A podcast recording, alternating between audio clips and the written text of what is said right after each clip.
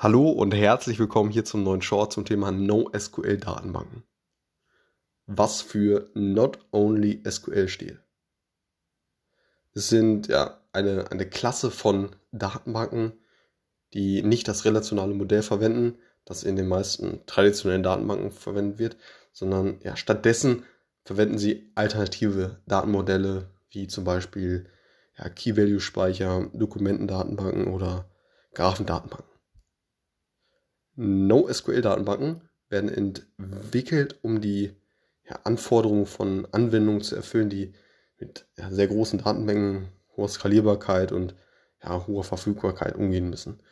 Sie sind in der, in der Regel schneller und flexibler als traditionelle relationale Datenbanken und eignen sich daher besonders für die Verwendung in modernen Webanwendungen und ja, anderen verteilten Systemen. Also schon relativ speziell dann auch.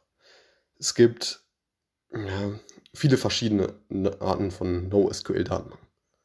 Und die, sich, die sich in Bezug auf ihre ja, Funktion, Leistung und Einsatzbereiche halt unterscheiden. Einige bekannte Beispiele sind zum Beispiel MongoDB oder Cassandra oder Redis oder ähnliches. Und noch viele weitere.